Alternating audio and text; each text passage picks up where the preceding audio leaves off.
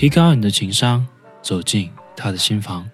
欢迎收听指南针情感课堂，我是 House，每天一段情感技巧与你分享。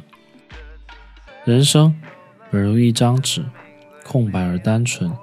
我用着自己的经历，留下了斑驳的烙印，血色的红，泪痕的透明，尘土的灰，背影的朦胧，记忆的斑驳，还有那春夏秋冬的轮回，让我的经历终成那多彩的人生。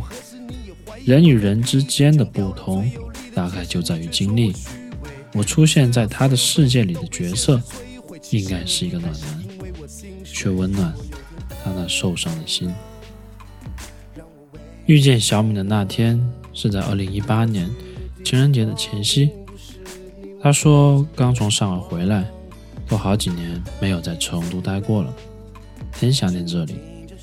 我试着去问，那你之后都会在成都吗？以前我以为世界很小，后来我觉得世界很大，大到很多时候。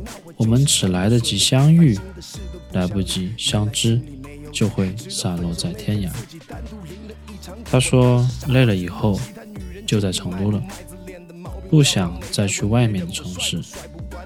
那有机会我们也可以一起玩。就这样子，在我们都觉得有一天会见面的情况下，我们开始彼此分享着自己遇见的故事。那会儿我正走在回家的路上，很久没有回家过年，心里有着百般滋味在心头。我们开始打语音、打电话，伴随着到我家。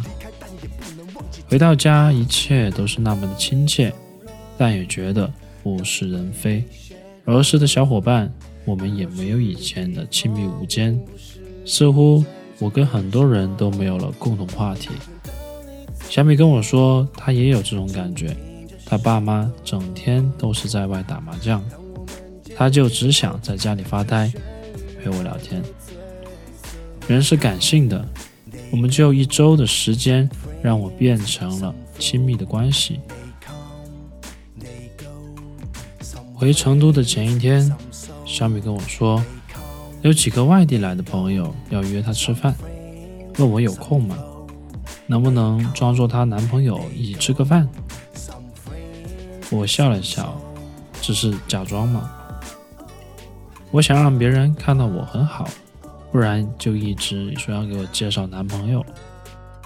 我是理解这种感觉的。回家之后，亲戚就一直问我有没有女朋友，催我结婚，教导我，甚至在几年前就给我介绍了女生相亲。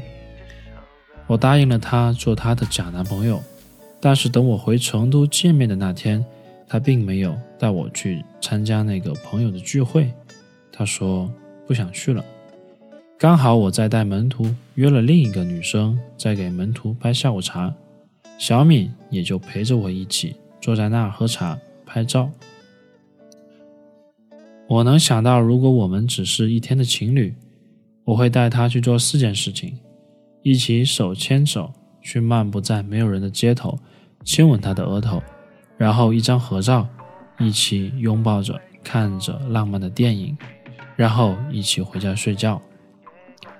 夜里十点，电影结束，我们一起回家，做完了一切爱做的事。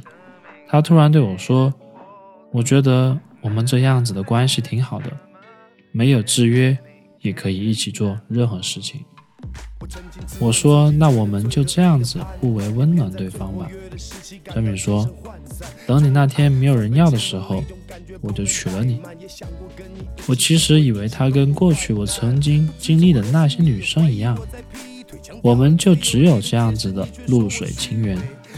不想的是，第二天晚上他又来找了我，他说去哥哥家吃饭，原来是要给他介绍相亲对象，不去。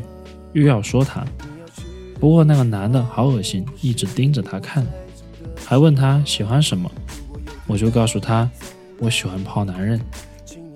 说着说着，小米就要哭了。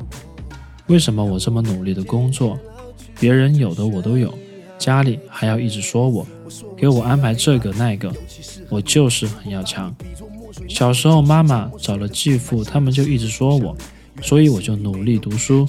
可是读书并没有让我拥有更好的生活。我感受到他发泄的情绪，紧紧地拥抱着他，像个大男人一样告诉他：也许生活本来就是这样子的。紧接着，我告诉他，我的生活也是坎坎坷坷，命运总是这样子，让两个人经历相似的人走在了一起。或许我们的相遇是前世早已安排好的。跟他说的一样，他真的很努力的工作，都带着电脑来我家里看资料。之后的一天，我半夜接到他的电话，让我给他开门，我把钥匙丢了。他说：“有我真的很温暖。本来就喝醉了，还把钥匙弄掉了。但是我不会让自己喝醉。一喝醉，那些客户就想对我动手动脚的。”紧接着，他告诉我，之所以离开上海上班两年的公司，就是因为一个客户不停的骚扰他。每次他的经理去谈哪个客户，就要带着他一起，还逼着他去跟那个客户交往。虽然我知道那样子可以多谈点业绩，赚多一点钱，但是我就是不愿意。我就想靠着自己的能力去赚钱，有错吗？所以我就回到了成都。现在打电话让我回去，我不可能回去。就在这样子的聊天里，我们睡着了。她是一个很性感的女人，她会好多的知识。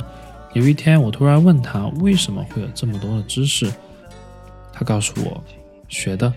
之前有个闺蜜在杭州，从她那里学来的。我虽然表情很吃惊，但我没有说什么。接着，他开始捏我的腰，想多了吧？算上我谈过的男朋友，加上你，我只跟四个男人睡过。你感觉不到很紧吗？那你还学？无聊就下去学了呀。我以后结婚了，就要把它榨干，就不会出去浪了。天亮了，我们都忙着各自的事情。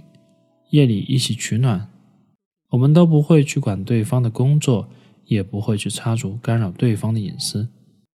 我想那些想搞他的客户，永远也不会明白，用工作去干扰一个人的隐私，去插足一段感情，只会让他更恶心吧。